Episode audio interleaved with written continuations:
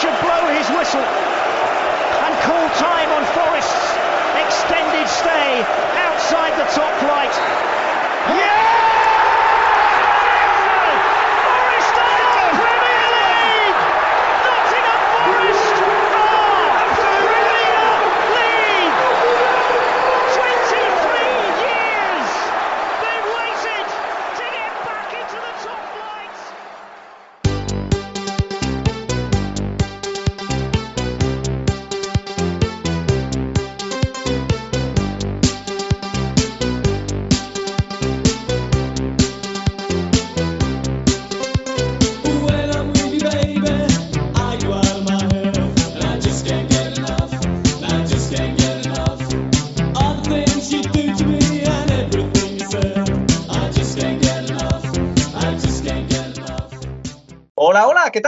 Bienvenidas, bienvenidos al Minuto Forest, la turra del Nottingham Forest en formato podcast.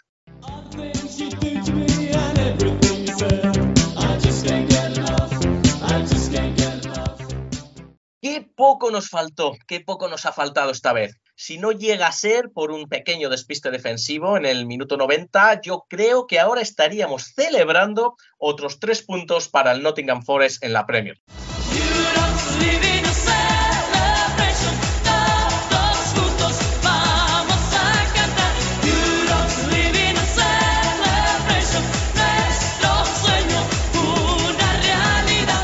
Pero, bueno, ¿qué le vamos a hacer? No pudo ser. Así que el Forest se llevó un empate a uno, que no está nada mal por otro lado, del viaje a Liverpool. Eh, pero bueno, claro, la frustración por este resultado, por empatar en Goodison, eh, es yo creo un buen síntoma del nivel que está alcanzando este Forest de momento, que en tres jornadas ha sacado ya cuatro puntos y por el momento yo creo que podemos decir que no ha sido aplastado por ninguno de los eh, rivales, aunque el Newcastle fuera mejor, pero, pero no muy, muy superior. Así que bueno, veremos a ver lo que pasa, porque claro, ahora nos llegan los Alpes, primera, primera eh, etapa de montaña para el Forest en la Premier, porque nos llega el Tottenham y luego el Manchester City, nada más y nada menos. Pero bueno, de eso vamos a hablar un poco más tarde en esta nueva entrega del Minuto Forest, porque hoy os hemos preparado un programa de alta, de altísima calidad. Yo casi diría que esto es el diverso de los podcasts del eh, Nottingham Forest. Y hoy se han venido a dar la turra del Forest conmigo, como siempre, un gran equipo. Primero, evidentemente, mi compañero de aventuras en este podcast, el que distribuye el juego, el John Robertson del podcasting español, Rubén Bermejo. ¿Qué tal, Rubén? ¿Cómo estás? Hola Borja, ¿qué tal? Qué lástima, ¿eh? Y, lo teníamos, Poco qué nos lástima. faltó, ¿eh? Qué poquito faltó. Además, en el minuto 77 te prometo que pensé, ganamos este partido. Lo, tuvimos la de Neco, luego metimos el gol. Bueno, bueno, bueno, qué, qué pena, qué pena. Nos habríamos puesto quintos, cuartos, quintos. Sí, estaríamos casi en, en, eh, en plaza de Liga de Campeones, ¿eh? Sí, sí, sí, qué lástima. Una pena, una pena, sí, la verdad es que sí. Y bueno, junto a Rubén, hoy tenemos una invitada estrella de lujo. Sí, amigas, sí, hemos tirado la casa por la ventana, porque si el club paga por Morgan Gibbs White, pues nosotros pagamos también por traer a lo mejor a este podcast, así que no reparamos en gastos. Eh, Rubén, eh, el otro día estaba yo pensando, estaba ahí mm, haciendo una tortilla francesa y estaba dándole a la cabeza, y estaba yo pensando si habría alguien que quisiera que esta semana gane el Forest más que nosotros dos. Eh, ¿Tú qué crees? Yo creo que sí. Eh, no sé si la has encontrado o le, has encontrado, pero yo creo que alguien habrá que esta semana quiera, quiera que gane el Forest más que nosotros. Pues, pues es complicado porque nosotros queremos mucho que gane el Forest, pero sí, sí, la he encontrado. He encontrado a alguien que quiere aún eh, que gane el Forest más que nosotros y se trata, por supuesto, de la autora intelectual del minuto hater del Arsenal y archienemiga del Tottenham, aunque tenga al Tottenham en casa también, Patricia González Muñiz. ¿Qué tal, Patri? ¿Cómo estás? Bienvenida al Minuto Forest. Hola, muy buenas. Muchas gracias por, por invitarme. No, bueno, un placer para nosotros que esté que una estrella de- del podcast eh, en español de fútbol esté con- en el Minuto Forest. Vas a sacar los colores. Un honor, un honor para nosotros. Así que gracias por estar con nosotros. Y bueno, más adelante en el podcast estará con nosotros, como no, nuestro scout de cabecera, José Sousa Morillo, y tendremos también un invitado muy especial. Así que ni os mováis porque empezamos ya con la enough.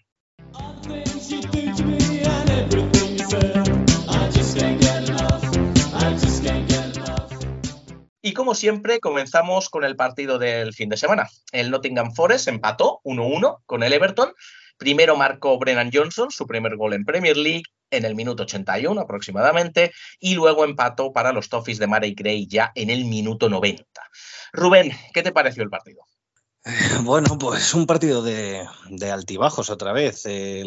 Los primeros 20 minutos fueron de, del Everton, clarísimamente. Eh, la verdad es que fue un asedio. Yo pensaba que, en esos 20 minutos nos iban a marcar y las tuvieron bastante claras.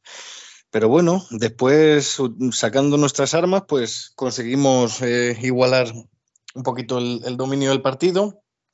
Fue muy importante para mí Agonigi en, en ese proceso, porque bueno, robó un par de balones que, que ya le cortaron el ritmo a- al Everton. eh,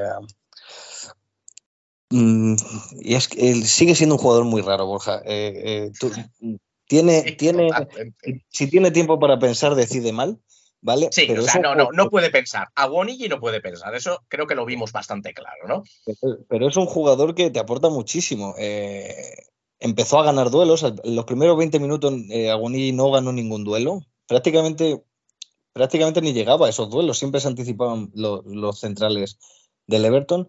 Eh, pero a medida que él se fue entrando en el partido, fue descargando balones, eh, haciendo esos desmarques que, que él hace muy bien a la espalda de los laterales, entre lateral y central, ahí el equipo empezó a sentarse un poquito. También es verdad que el Everton no presionó tanto. Eh, Mangalá fue muy importante porque retenía la pelota, jugaba mucho con los centrales. Fue un poquito un proceso entre minuto 20 y minuto 30, fue un proceso más de enfriamiento del partido. Y yo creo que, que el final de la primera parte fue nuestro. Luego la segunda parte fue bastante peor de los dos equipos, pero a partir de minuto 70 igual se vio un Forest mejor. Eh, se vio lo que comentábamos en el episodio, en el episodio anterior, a un Everton muy nervioso ya a partir de minuto 70, eh, como pensando, no se nos puede escapar, es el Nottingham Forest, es un recién ascendido, estamos en casa y, y vamos a empate a cero. Entonces ahí yo creo que empezaron las dudas suyas y el dominio nuestro y tuvimos tres, cuatro ocasiones bastante claras y al final pues fue una pena, fue una pena una jugada tonta, un despiste tonto, porque si, si algo tiene Pickford no es muy, muy, muy preciso con los pies, pero es un jugador, es un portero que con los pies, si, si le pega fuerte, te la pone en la otra portería. Y, y así fue, un balón en largo, un despiste entre Neko y, y, y Cook, que se mete Gray por ahí y, y te empatan un partido que deberías de haber ganado. Pero bueno, bien, sensaciones buenas. No sé lo que opinas tú.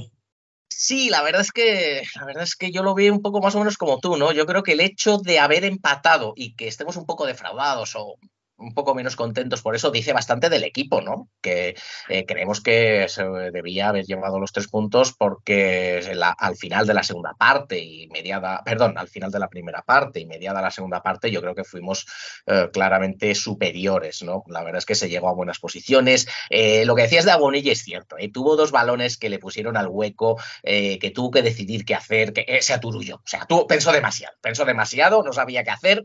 Hay que dársela para que dispare y punto, que no, que no se lo piense mucho. Eso, eso yo creo que ya lo tenemos todos muy claro, ¿no? Sí, sí, sí. Eso está clarísimo. Sí, tuvo, sí, una, no, que tuvo no. una ocasión, tuvo una ocasión que tuvo, además es que tuvo el, cantó mucho porque tuvo el balón en sus pies como 3-4 segundos y al final le, di- le dio un pase a Pickford. O sea, es que eso no fue ni un tiro a puerta, fue un pase a Pickford. Luego hubo otra jugada que le metió un melón a Brennan Johnson. Que Sí, sí, llega- si le un llega- pase que se fue larguísimo. larguísimo. Si le llega a dar ese pase bien, bueno, bien, bien o, o regular, es gol de Johnson, pero es que era un pase que no tenía ningún sentido. No sé, el jugador más raro, bueno, desde Julio Salinas no he, no he visto otra cosa igual. Sí, no, eso está claro. Eh, bueno, Patri, tú no has seguido al Forest tanto, con tanto detalle, pero ¿cómo se veía el equipo desde fuera? Bueno, eh, obviamente con tantísimos fichajes necesita un poco de tiempo para acoplarse el equipo. Entonces, yo creo que, que es normal que estos errores pasen en las primeras jornadas. Sobre todo, yo creo que la gente que, que no sigue tanto al equipo, eh, bueno, como que esperaba, entre comillas, porque se ha visto ya en varias ocasiones de equipos recién ascendidos que cambian bastante su plantilla, que tardan como en coger el ritmo también. Cada vez el salto de Championship a Premier es más grande, entonces como que cada, vez les cuesta más a los equipos coger un poco el ritmo. Pero pese a todo eso, eh, es lo que tú has dicho al principio, en ningún momento, en ninguno de los partidos el Forest ha sido aplastado por los rivales. Eh, sí que pues en momentos se nota la diferencia de, todavía estar cogiendo el ritmo, pero creo que hay muchos aspectos positivos en, en este inicio de temporada del Forest. Ojalá, ojalá, ojalá se mantengan, desde luego. Y bueno, yo creo que por último, un último detalle del partido, te lo has mencionado antes, Rubén, es esa segunda parte donde yo creo que efectivamente el Forest ya uh, dominó y acabó marcando. Mediada la segunda parte, a partir del minuto 60 más o menos, entraron uh, Yates y Morgan Gibbs White, uh, hashtag Yates, al Mundial, que no se lo olvide nadie. Entraron por Mangala y Aguonigi y el equipo, yo creo que mejoró claramente. ¿Qué, qué te parecieron Yates y Morgan White, uh, Rubén? Bueno, de Yates lo esperado. Eh, es un jugador que no le quema el balón en los pies, un jugador que, abarca muchísimo campo, un jugador que te que ayuda, apoya a los centrales en salida de balón, que te llega al área, que tira de media distancia muy bien, un llegador en centros laterales brutal. A mí es el jugador, mi jugador favorito del Forest, ya lo sabes tú. Eh, yo creo que es un jugador. Lo sé, lo sé. Y el mío también. Además, el mío también. además, además, en rueda de prensa después, eh, Cooper eh, se mostró muy contento, muy, muy, muy contento con que, con que hubiese realizado el debut. Y a mí me costaría, me cuesta horrores pensar que no va a ser titular. Yo creo que va a ser titular indiscutible. Y después la entrada de, de Gibbs White, más allá de lo que, de lo que él hizo individualmente, eh, lo que sí que se vio es que Lingard se conectó al partido. Sí, Eh, ¿verdad? Justo, justo, sí, esa es mi impresión medio, sí. Sí, sí. eh, es un claro, no tiene nada que ver con Agonigi, nada, nada que ver. Es un jugador más de, de buen trato del balón, en- comenzaron a asociarse mucho. Brennan también apareció más eh, en, en zonas peligrosas en, en ese momento. Y bueno, la verdad es que ilusionante el fichaje. Creo que te aporta mm, cosas muy distintas a, a. Y bueno, a ver, la temporada es muy larga y, hay partidos de todo tipo y momentos de todo tipo, así que es muy bueno tener todo ese abanico de opciones. Sí, la verdad es que fue un debut prometedor, tuvo un par de acciones individuales, demostró su velocidad, demostró su tenacidad, pero eh, como bien dices, a mí lo que más me impresionó, entre comillas, de la entrada de Morgan Gibbs White fue lo que mejoró el equipo, lo que mejoraron Lingard y Brennan Johnson, sobre todo Lingard, que se asoció con él eh, muchísimo más y siempre es bueno, claro, tener un jugador que mejora al resto del equipo, así que vamos a ver si sigue eh, por ahí. Así que bueno, ya finalizamos muy rápidamente con el partido contra el Everton eh, y le vamos a poner nota al equipo. Venga, ¿qué nota le ponemos al equipo eh, en este partido, Rubén? Mm, Que, que esta es difícil. Vamos a ponerle. ¿Sabes por qué difícil? Porque no recuerdo lo que le puse la semana pasada. Entonces, Creo que le pusiste un 7, entre un 7 y un 8, por ahí estaba. un 7 y un 8. 7, 7 y Vale, pues entonces, entonces vamos a mantener un 7. Vamos a mantener Un el 7. 7. Vale, así me gusta. Patri, yo no sé si pudiste ver el partido, si le quieres poner nota, si no le quieres poner nota al Forest. Solo vi el resumen, entonces, bueno, con los resúmenes la verdad que no te da Sí, tiempo a dar. Sí, complicado, Es suficiente, sí. Suficiente, Patricia. Sí. Pon una nota. Sí, ponle, ya Eh, está, venga, sí, ¿qué más? Exacto. Nosotros no vamos aquí en el Minuto Forest, no vamos a escatimar eh, ver el partido, no ver el partido. Tú ponle una nota. un seis y medio. Bien. Yo voy a ir con Patri. Yo voy a ir con Patri. Le vamos a dar ahí un uh, seis y medio, así que estamos entre un seis y medio y un siete. Eh, más o menos. Bueno, seguimos, eh, seguimos aprobando al equipo, eh, Rubén. Como no puede ser de otra manera. Claro, claro, para eso es el Minuto Forest. Esto no es el, el Minuto Derby County. Claro, claro.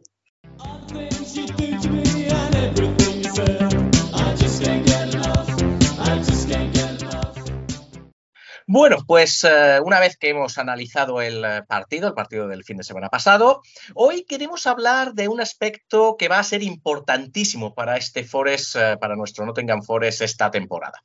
La semana pasada se confirmó el fichaje del delantero media punta Morgan Gibbs White de los Wolves por unos 25 millones de libras más una serie de bonuses. Y esto ha elevado el número de fichajes del Nottingham Forest a 14. Morgan Gibbs White, Morgan Gibbs White es el decimocuarto fichaje del Forest. Y más allá de la valía de cada una de las eh, incorporaciones, el gran problema para Steve Cooper esta temporada, sin duda, es construir un equipo con tantos jugadores nuevos. Así que para hablar de cómo hacerlo y de cuáles son los problemas, cuáles son las dificultades para conseguir eso y que el equipo rinda y que no descendamos, evidentemente, hoy tenemos un, invitado especial en esta edición del Minuto Forest, un invitado de categoría. Eh, Rubén, preséntanoslo. Pues sí, Borja, así es. Eh, necesitamos, un, necesitamos que nos arrojen un poquito de luz, ¿verdad? Eh, sobre cómo podríamos acoplar tantas piezas o las dificultades que se puede llegar a encontrar un entrenador con ya no solo con tantas piezas nuevas, sino que son muchas piezas y una nueva categoría. Así que para eso hemos invitado a, a, un, profesor mío del nivel 3, eh, entrenador nacional, si no me equivoco, director de metodología también. Y sobre todo, Borja, y un aspecto muy curioso, es que sigue a un equipo belga eh, que creo que es el Kortrijk, y, no, y me gustaría preguntarle lo primero, ¿por qué lo sigue? Eh, vamos a hablar con Ricardo Zazo, Richie Zazo. Buenas tardes. Hola, buenas tardes. Eh, ¿Qué tal? Bien, bueno, encantado de que me hayáis invitado a participar y a, y a hablar un poco de, de, la Premier y de un club tan histórico como este.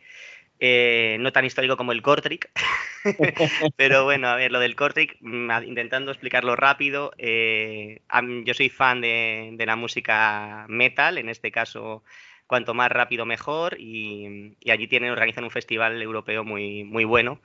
Y fuimos un amigo y yo y decidimos, pues bueno, ya que íbamos a escuchar a gente con el pelo largo a todo volumen, pues mm, ver si tenían un equipo de fútbol. Y nos hicimos fans del Kortrijk, que ahí vamos, nos cuesta ganar un partido más que al Forest, eso seguro, y, y tenemos una estrella que es Selemani, que, que juega en Comores y metió a Comores en la Copa de África. Así que así, así empezó y sufro más por el Cortri que por un, cualquier equipo que pueda ver en la tele, créanme. Tiene, tiene, una buena pedrada, Ricardo, me parece. ¿eh? Sí, sí, sí, es pues invitado, parecida, invitado la estrella. Bueno, sí, ahora lo llaman sí. analista internacional, ¿no? Es lo que se llama ahora.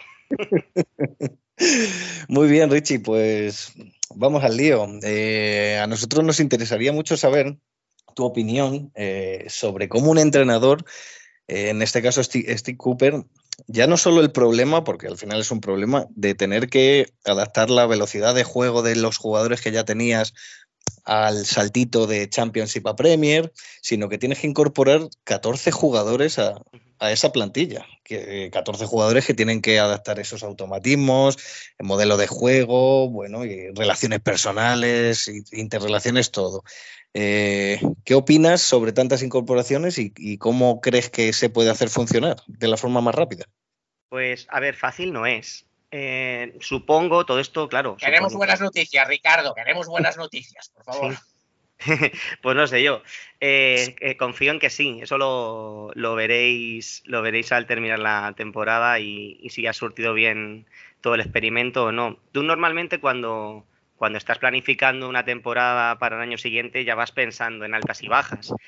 En una temporada tan larga como, como es, es la segunda inglesa, y hasta que esperas si hay ascenso o no, se cierran contratos antes seguro, pues claro, al final, eh, una vez que, que, asciendes, todo el mundo llamará a tu puerta en según qué cosas, pero tampoco tienes tanto margen. Entonces, ¿qué opciones podías tener? Puedes tener cesiones, puedes quedarte con los mismos jugadores que suben de categoría, pero lo general suele ser que, necesitas un cambio. Necesitas un cambio porque la Premier te va a exigir mucho no puedes empezar mal.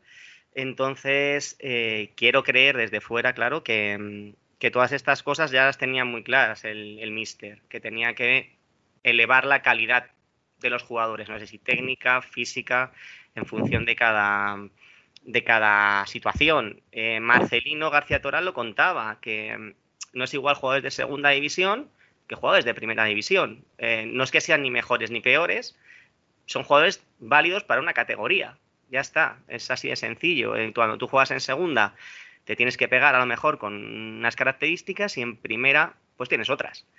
Y, y yo creo que, Cooper lo que está intentando buscar es armar un equipo que sea capaz de competir en la Premier. Eso lo primero, gente que tenga el nivel. Luego, a partir de ahí, pues tienes que intentar eh, amoldarlo a tu idea de juego.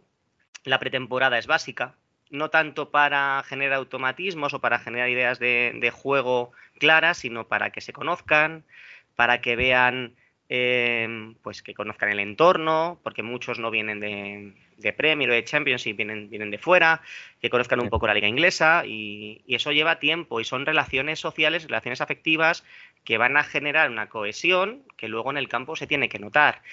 Eh, para daros una noticia alegre como referencia, el Rayo Vallecano de Paco Gémez pues tenía 15 o 20 jugadores cada año y le fue muy bien eh, hasta que no le fue tan bien. Pero bueno, al principio sí que le fue bien. Entonces, quiero creer que, que, tener a tantos jugadores nuevos no es mala señal, pero que va a llevar un tiempo. Lo que no sabemos, porque desde fuera no podemos saber, es si esos jugadores eh, van a tener una cohesión rápida, se van a adaptar rápidamente a un ecosistema como la Premier y a una manera de jugar probablemente eh, más rápida que en otras ligas, pero puede ser que, que dé resultado en un año que hay que tener en cuenta que hay mundial. Es un año muy raro. Entonces puede que a lo mejor al principio no vaya bien la cosa.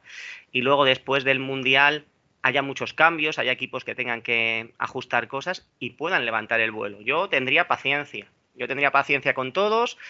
Hacer un buen arranque es básico para no bajar, pero, pero creo que tiene que, ir bien. Y la clave para mí es, es la pretemporada, como os he comentado antes.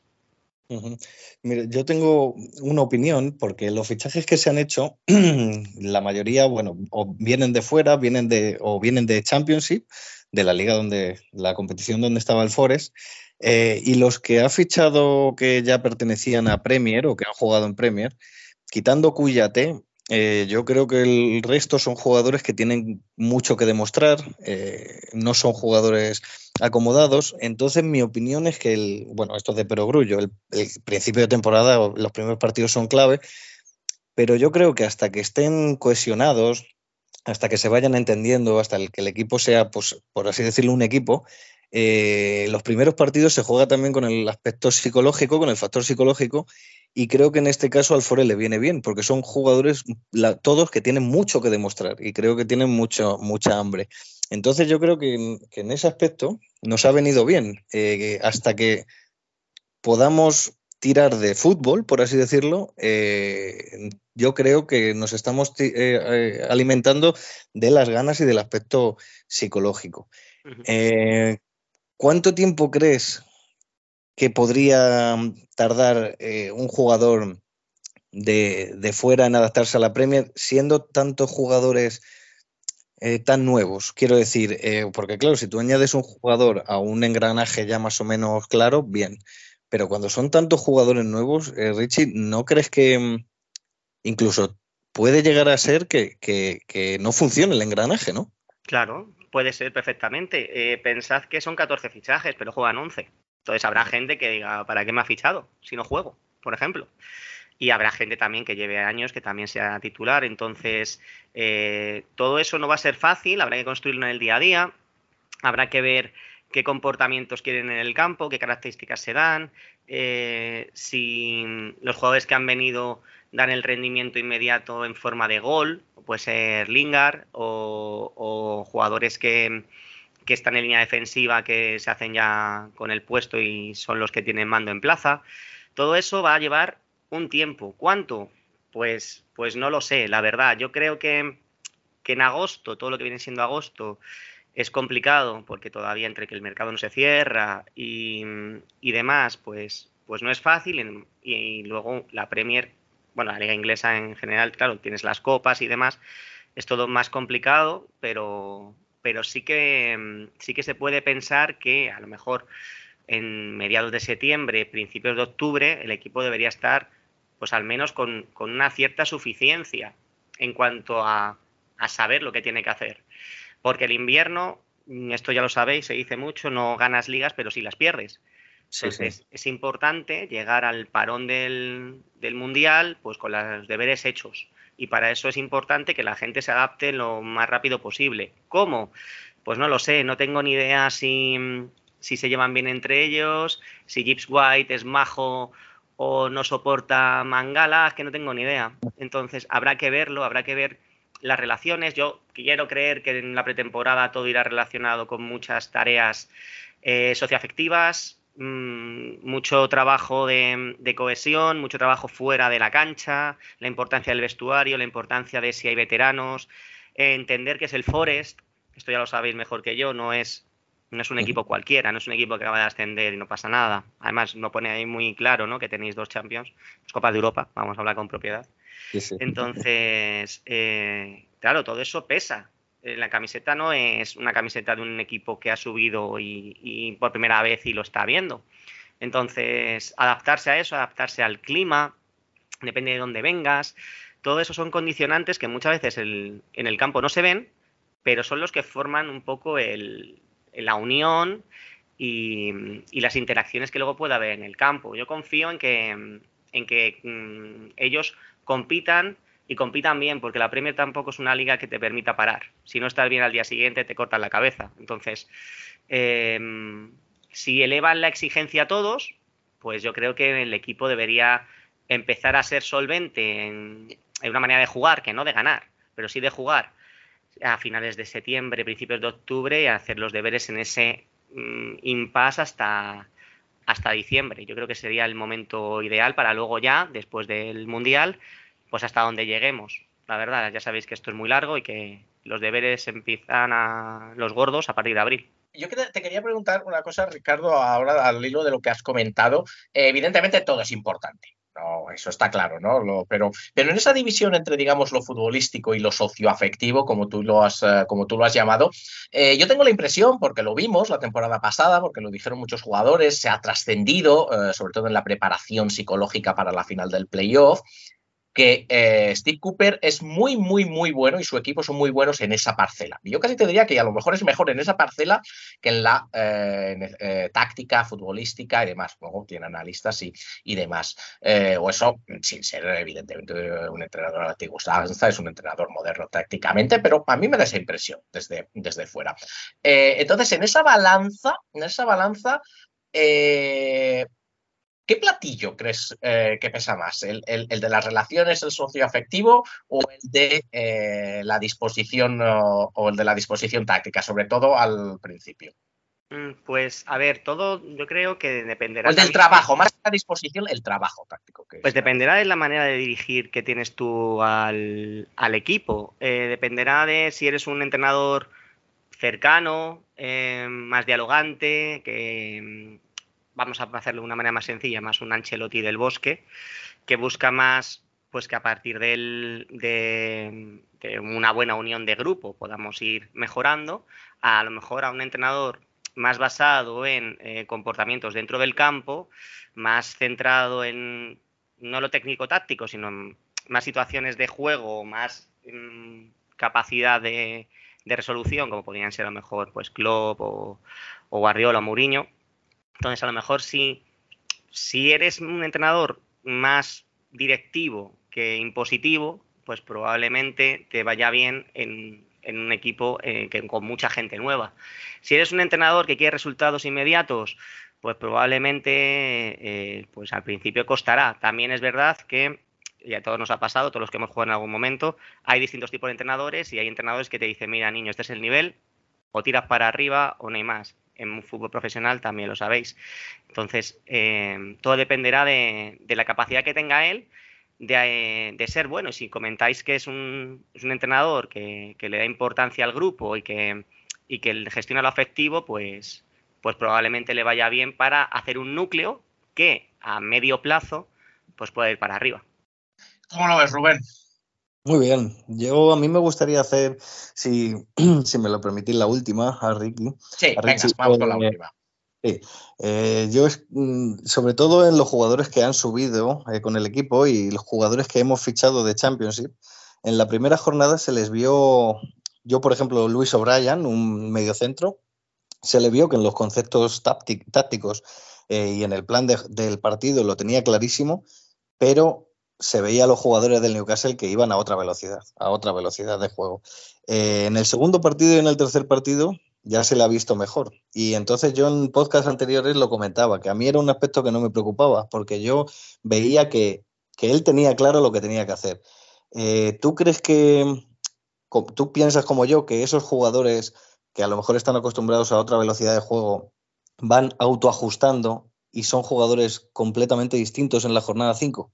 Sí, probablemente. El- a ver, el fútbol, esto que decía Boscopno, que fútbol es fútbol, el fútbol es muy similar en distintas categorías. Es decir, tú tienes una manera de entrenar, tienes una manera de hacer las cosas y pues tienes un 4-4-2 con un 4-3-3 y tienes que intentar buscar cómo ganar, ¿no? Lo que pasa es que donde un jugador de regional necesita tres controles, el de primera pues ha controlado, ha metido gol y está duchándose ya.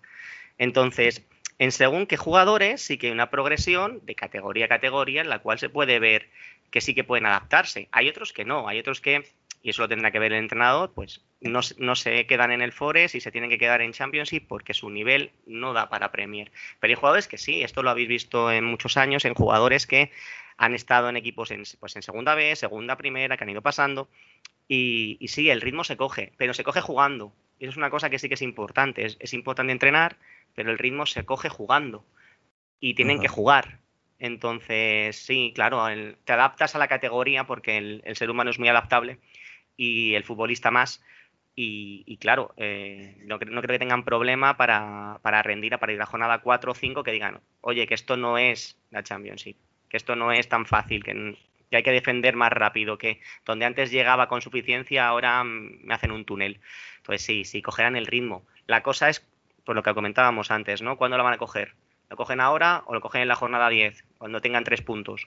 Al final tienen que, tendrán que ajustar, tendrán que ponerse las pilas y en ese momento pues el equipo irá hacia arriba, hará un clic, no sabemos cuándo y, y se mantendrá. Y no sabremos tampoco muchas veces ni por qué, porque a veces las relaciones son así, habrá un día que jueguen muy mal y metan gol y ganen, habrá un partido que hagan muy bueno y vaya mal, entonces eh, confiar en el trabajo que va a hacer al principio de cohesión, que yo creo que es lo que están haciendo, que los chicos que han venido den, dan el nivel de poder jugar en la Premier y de, en algunos casos, pues, pues dar el, el do de pecho para el futuro y, y a seguir así hasta, hasta lo que puedan. Y yo confío en que el Forest eh, aguante otro segundo año. La verdad, me gustaría además, porque, porque tiene un club con tanta historia, pues hombre, lo suyo sería que después de 23 años son, si no me equivoco. 23, 23. sí, Pues 23. sí. ya va siendo hora de que haya alguien de Nottingham que quiera ver a un adolescente que diga, joder, puedo verlo en Premier durante 10 años. Así que Ojalá. confío en que, en que vaya bien.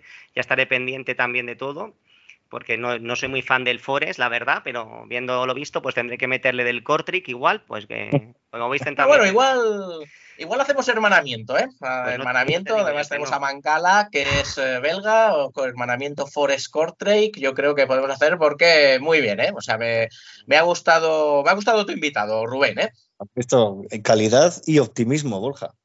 Sí, sí, sí, sí, sí, la verdad es que, la verdad es que muy bien. Eh, gracias por estar con nosotros, Ricardo, por estar en el Minuto Forest. Eh, ¿Te hemos tratado bien? Sí, sí, sí, como uno más, que es lo que dicen siempre. ¿no? Encantado, muy bien, la verdad. Eso, eso, así me gusta. Así, aquí tenemos otro, otro seguidor más del Forest, así que te esperamos eh, más veces en el Minuto Forest en el futuro. Vale, perfecto, muchas gracias por invitarme. Yo quiero bailar toda la noche.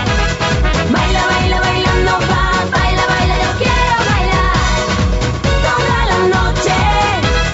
Baila, baila, bailando, va, baila, baila, bailando.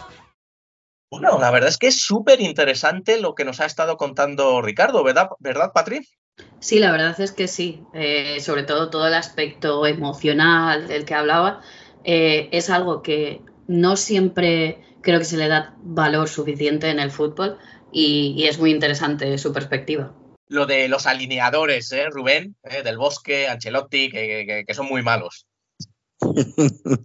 No, pues sí, es que, bueno, hay dos tipos de entrenadores, como bien ha explicado él, los que se apoyan más en, en- en llevar el grupo y los que se apoyan más en, en el rigor táctico, en, todo lo que viene siendo la táctica táctica, pues bueno, son dos estilos, eh, los dos igual de exitosos.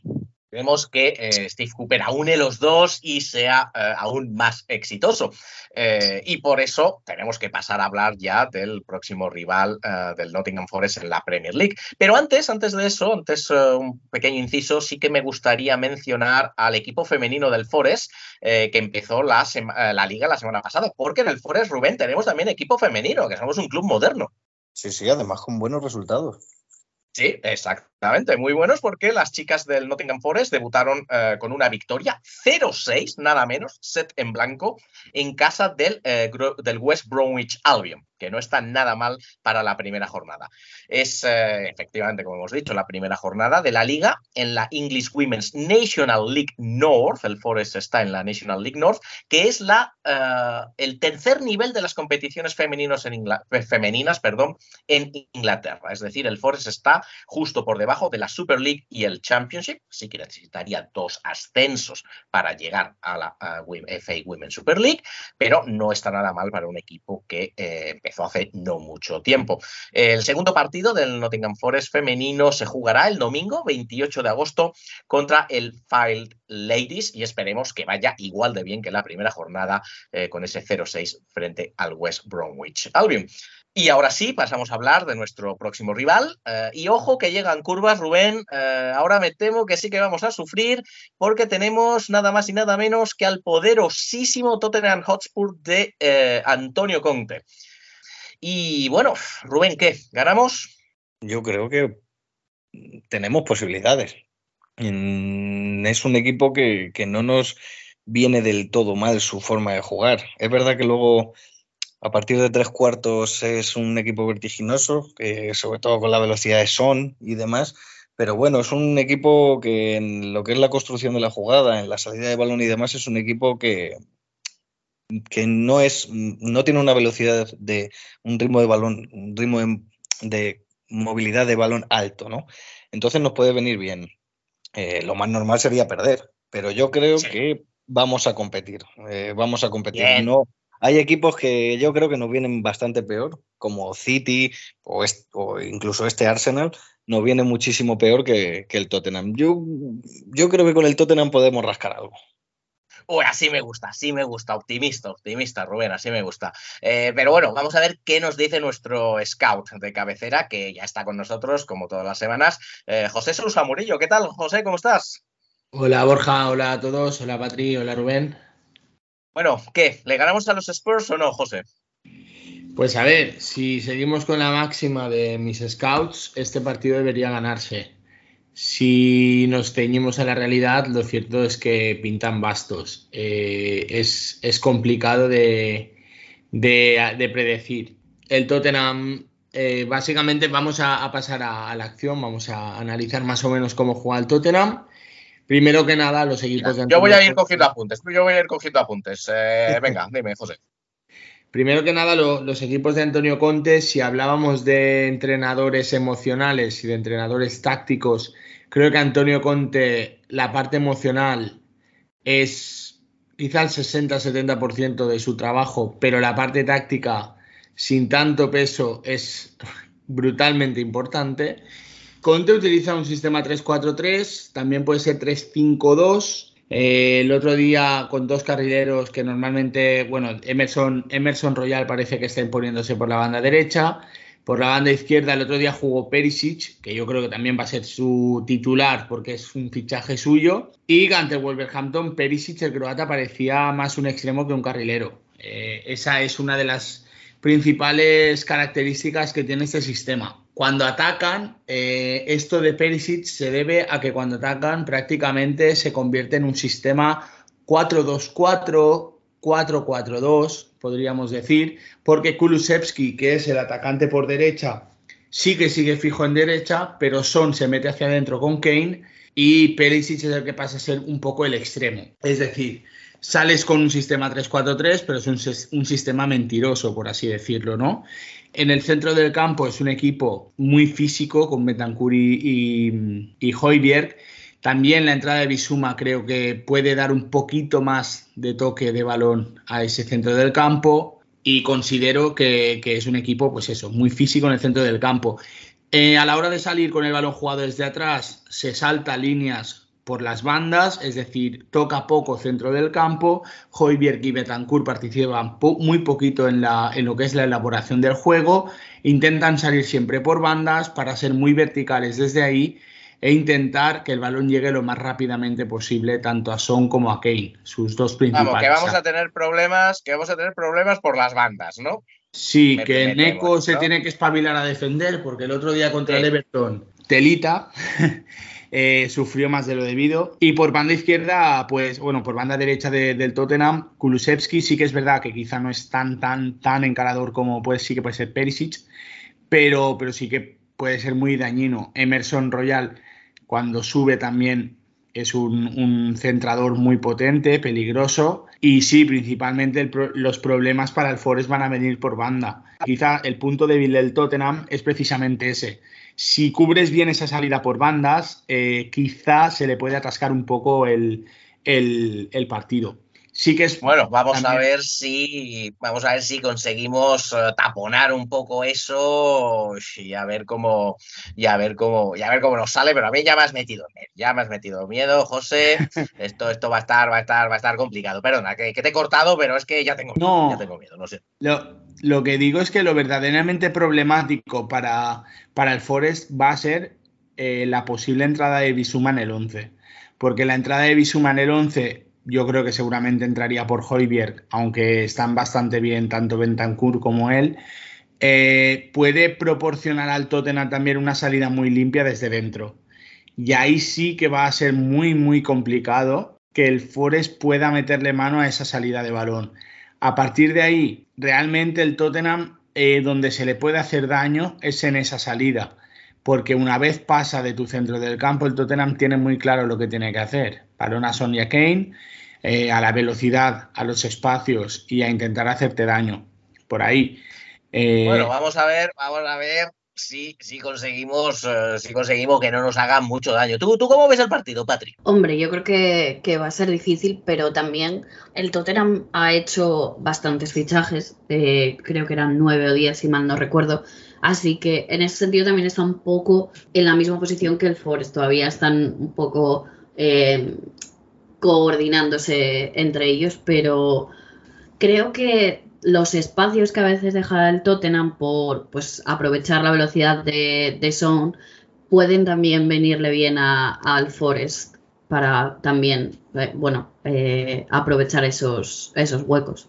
José, ¿tú, ¿tú qué crees que debe hacer el Forest en partidos como este para, contra grandes rivales? Eh, eh, ¿Cerrarse atrás o intentar seguir con, su- plan de juego habitual? Yo creo que a este, a este Tottenham lo mejor para hacerle daño es encerrarse atrás, encerrarse muy bien a cal y canto. De hecho, eh, la, la alineación que tuvo la segunda parte del Forest ante el Everton una vez entró Gibbs White, considero que debería ser más o menos esa alineación la, la idónea, no por nada, sino por la velocidad de Brennan Johnson arriba como único punta y, y Lingard y, Morgan Gibbs White para lanzar balones. Creo, creo que esa sería la, la correcta, la correcta manera de hacerle daño a- al Tottenham. También el Tottenham, eh, una de sus principales y más potentes armas es el balón parado. A partir de ahí, el Forest el otro día, la verdad que lo vi muy Fíjate. seguro ante el Everton. Claro, eso te iba a decir. Fíjate que eso me. eh, Rubén, a mí eso me, eh, me asusta menos, porque eh, lo hemos hablado tú y yo, Rubén, que curiosamente estoy viendo eh, al equipo bastante seguro en defendiendo su área y bastante seguro defendiendo balón parado y demás. ¿Tú cómo lo ves? Sí, sí, el equipo está muy bien defendiendo las acciones a balón parado. Eh, y creo que cuando eh, Yates entre en, en el equipo titular, eso no va a hacer más que mejorar, porque a balón parado es un jugador, tanto defensiva como ofensivamente, muy, muy, muy bueno. Eh, yo, por ejemplo, lo- si, después del análisis que- que hemos escuchado, si el Tottenham lujo, sa- ¿eh? Menudo scout que nos hemos buscado. Bueno, eh, Menudo análisis de lujo. Impresionante. Yo estoy nadando en, en datos ahora mismo. Eh, yo, yo pondría, si, eh, si el Tottenham saca el balón jugado por, por las bandas con sus carrileros, yo ponía a Gonigi de, latera- de carrilero derecho y que saquen el balón por ahí. Claro. Agoniti de, carri- de- Agoniti de carrilero y, y ponemos a Brennan eh, más centrado, ¿no? Claro que sí. Aguanti en un, en un carril, Cuyate en el otro y que saquen el balón por ahí. Exacto, y a ver, a ver si pasan. A ver si pasan. A ver si pasa. Me gusta, me gusta. Yo soy muy de eso, ¿eh? Yo soy muy de eso. Yo se- sería de salir, de salir con, con Yates, con Cuyate, con Mangalá, con, o sea, con todos los troncos, todos los troncos eh, defensivos y, y ala, que pase, que pase son. Que pase son si, si puede. Eso Sí, es. sí. ¿Tú, tú cómo lo ves, José? ¿Tú crees eh, sacamos, eh, sacamos los tanques, el, el, el double decker, el autobús, eh, eh, la segadora y la ponemos ahí en medio de City Ground? Pues yo pensé que, que la, pienso, perdón, me, me ha salido catalán. yo pienso que, que la alineación debería ser algo así como, bueno, Henderson en portería, Neko Williams, aunque va a sufrir mucho. Eh, la defensa debería ser la misma que, que contra, que contra el Everton. Toffolo muy bien, ex del Peterborough, por cierto, lo dejo ahí. Ahí, Eh, ahí- ahí tenía que meter, tenía que meter la cuña. bueno, me gusta, me gusta. Y sí que pondría a Yates y a Mangala en el centro del campo. Yo sí que los pondría. Aunque O'Brien esté muy bien, creo que Yates tiene que entrar. Y Mangala contra el Everton para mí fue muy dominante. La primera parte de Mangala contra el Everton probablemente sea la mejor, o sea, los 45 mi- minutos mejores de un jugador esta jornada pasada en la Premier. Tranquilamente. Estoy de acuerdo. Para mí el Forest Sí. dominó al Everton en base a Mangala. Y después sí que, lo que he dicho, pondría, aunque renuncias un poco a las bandas, yo sí que me la jugaría con Gibbs White y con, y con Lingard por detrás de Brennan Johnson. Lo que va a hacer en realidad eh, Steve Cooper seguramente sea poner a, a Gibbs White, a Bonigi y a, Johnson. Yo creo que Lingard, por la intrascendencia que tuvo hasta la entrada de Gibbs White el otro día eh, contra el Everton, esta vez quizá toque banquillo, ¿eh? Bueno, veremos, veremos. La verdad es que Steve Cooper no es de hacer muchos cambios, pero yo creo que alguno, eh, algunos sí que hará. Así que bueno, esperemos, esperemos eh, que no nos pasen por encima. Eh, Patri, ¿tú te encargas, no sé, te encargas de ponerles algo en la comida o de pincharle las ruedas del autobús o algo, o algo así? Eh, sí, alguna gastroenteritis así que se pasa en un par de días. Sí, alguna, alguna cosa, no, tampoco, no, tampoco queremos nada, nada malo, ¿eh? pero bueno, sí, sí podemos eh, tener algo, algo ahí, la verdad es que sí que estaría, sí que estaría bien, porque la verdad es que eh, se antoja, se antoja complicado este, este partido. Así que bueno, este es el, análisis de nuestro próximo partido, del Tottenham Hotspur. Eh, veremos a ver qué tal será, porque es el primer, uno de los primeros grandes, eh, una de las primeras grandes pruebas de este Nottingham Forest en Premier. Veremos a ver que si nos toca sufrir Rubén y eh, esperemos contar buenas noticias la semana, la semana que viene. Ojalá, ojalá. Así que, bueno, como siempre, vamos a, una vez analizado el rival, vamos a finalizar con un pequeño dato sobre Nottingham, más allá del fútbol. Y bueno, una, una pregunta, Rubén, José, eh, Patri. Eh, ¿Vosotros sabéis quién es Jesse Wood? Ni idea. Patri, ¿tú tampoco sabes quién es Jesse Wood? No. No, no, veo que no. José, tú tampoco, ¿no? Bueno, bueno, eh, tengo otra pregunta. Eh, ¿Os duele la cabeza a menudo? Rubén, ¿a ti te duele? El otro día, después de que estuvimos en las fiestas, ¿te dolía la cabeza un poco? Sí, pero bueno, eso fue provocado. Eh, a mí Sí. no, me suele, no me suele doler la cabeza por, por- porque sí, por naturaleza. Ah, bueno, bueno, menos mal. Eh, ¿A ti, Patri? Sí, sí, eh, migrañas suelen ser comunes. Vaya, vaya, hombre, vaya, hombre, esperemos que no, que no mucho, Patri. ¿Y tú, tú José, cómo, cómo andas de, de dolor, de dolor de cabeza? Pues tengo muchas cosas, pero eso justamente no. Bueno, bueno, bien, me alegro, me alegro. Bueno, os hacía esta pregunta porque eh, Jesse Wood, lo, lo creáis o no, es un tipo muy majete. Eh, Jesse Wood, él era natural de Nottingham ¿eh?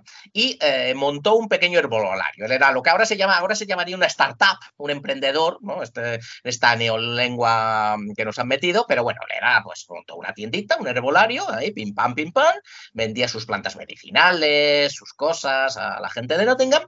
Y eh, como era como muy original no era, como Jesse no es que fuese muy original, no se lo pensó mucho y a su tienda le puso el nombre de Boots. ¿Te suena ahora, Patrick? Sí, sí, sí, ahora sí. Ahora ya sabemos quién es Jesse Boots. Efectivamente, eh, Boots es, eh, Patrick, el gran gigante farmacéutico británico que se originó en Nottingham. Eso creo que no lo sabías. No, no, para nada. Oye, además, mm, vamos, no sé cuántas tiendas habrá en Reino Unido, pero en cada, cada tres calles hay una. Sí, sí, o sea, es un, es una, un de estos, una especie de supermercado de la salud, ¿no? Tiene, tiene, tiene cremas, tiene geles, tiene tiritas, eh, tiene, tiene evidentemente también eh, medicinas. eh, es una tienda muy icónica en todas, en todas las ciudades británicas. Sí, sí, además eso, cada vez se va expandiendo más y aparte de la farmacia, pues ahora ya venden pues productos de cosmética, eh, todo tipo de mm, productos eléctricos de belleza, vamos, las tiendas son que parecen ya un corte inglés. Sí, tienen de todo, la verdad es que sí, cualquier cosa te lo, te lo puedes encontrar ahí, así que sí, eh, Boots, eh, ese gran gigante farmacéutico, como decíamos, tiene su origen en Nottingham, para que veas, Rubén, que hay gente lista en la ciudad, ¿eh? Hombre, alguno ahí sí. Sí, exacto, alguno, alguno queda, alguno queda. Y es que además no solo eso, ojo, eh, porque eh, además eh, fue en el eh, laboratorio farmacéutico de Boots en los años 60, donde una técnica farmacéutica de, Boot- de Boots inventó el ibuprofeno. ¿Qué? ¿Cómo, ¿Cómo os quedáis? ¿Qué os parece? O sea que gracias a Nottingham, las jaquecas y las inflamaciones ahora son mucho más llevaderas. ¿Qué te parece, Patrick? Eh, yo se lo agradezco y mis migrañas mm, lo agradecen, la verdad. Eh, Pues ahí estamos, ahí estamos, eh, Rubén. Eh, ahora cuando te tomes un ibuprofeno, si te lo tomas, ya será de otra manera. Pero vamos a ver, todo esto es cierto, ¿no, Borja? Porque yo, porque- claro, porque yo llevo una semana diciendo lo del cantante de Iron Maiden, a partir de mañana voy a empezar a decir lo del ibuprofeno a la gente, no quiero que lo comprueben y que me pongan colorado. No, no, no, no, totalmente, totalmente cierto. ¿Te, te ha servido? ¿Te ha servido lo del cantante de Iron Maiden? ¿Has tenido conversaciones interesantes? Sí, sí, bueno, de, de hecho, tampoco hace falta que la conversación sea interesante. Eh, yo lo- ya lo digo en todas las conversaciones. O sea, en cuanto llega, en cualquier momento ya lo sueltas, ¿no? Exacto, en cualquier momento y estemos hablando de lo que estemos hablando. Así me gusta, así me gusta. El Minuto Forest, como, como siempre, pues contribuyendo, contribuyendo a la eh, socialización. Así que bueno, con esto ya nos vamos a despedir, que bastante hemos dado la turra por esta semana, yo creo. Eh, muchas gracias a todos y a todas por estar con nosotros eh, una semana más. Gracias por estar una semana más eh, dando juego desde el doble pivote, Rubén. Muchas gracias, Borja. A ver qué tal este fin de semana. Ojalá, ojalá se dé, se dé bien. Por, eh, por supuesto, gracias, como no, a nuestro fichaje estrella, a nuestra invitada estrella. Esperamos verte más eh, por aquí. Patri, eh, ¿qué tal te hemos tratado? Muy bien, muy bien. Yo encantada de, de haber estado con vosotros. Dile, cuando juguemos contra el Arsenal, te, te llamamos otra vez. Vale, vale. Y bueno, tremendo, tremendérrimo, tremendísimo, casi más grande que, eh, una, que una paella, el informe de nuestro scout. eh, así que gracias por estar con nosotros una semana más, José. Muchísimas gracias por, por todo, por, porque me lo estoy pasando muy bien, porque ya veo los partidos con el aliciente de, de- de deciros, de deciros qué, qué va a pasar o por lo menos cómo va a jugar el otro equipo. Y nada, de momento 4 de 6 desde que empecé el tema del, del scout. Y Así bueno, me gusta. eh, eh, solo voy a recordar una cosa, George Boyd leyenda.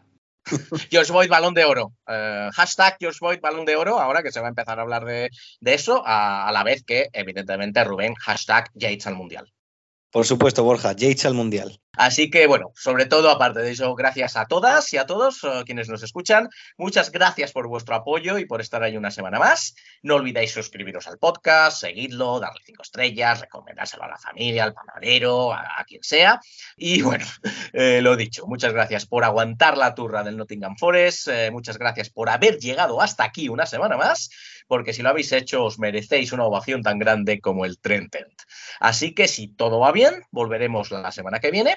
Esperemos que no con una, sino con dos victorias del Forest, eh, una en la Copa de la Liga y otra en la Premier League. Y eh, hasta entonces, disfrutad del fútbol y come on, you Reds.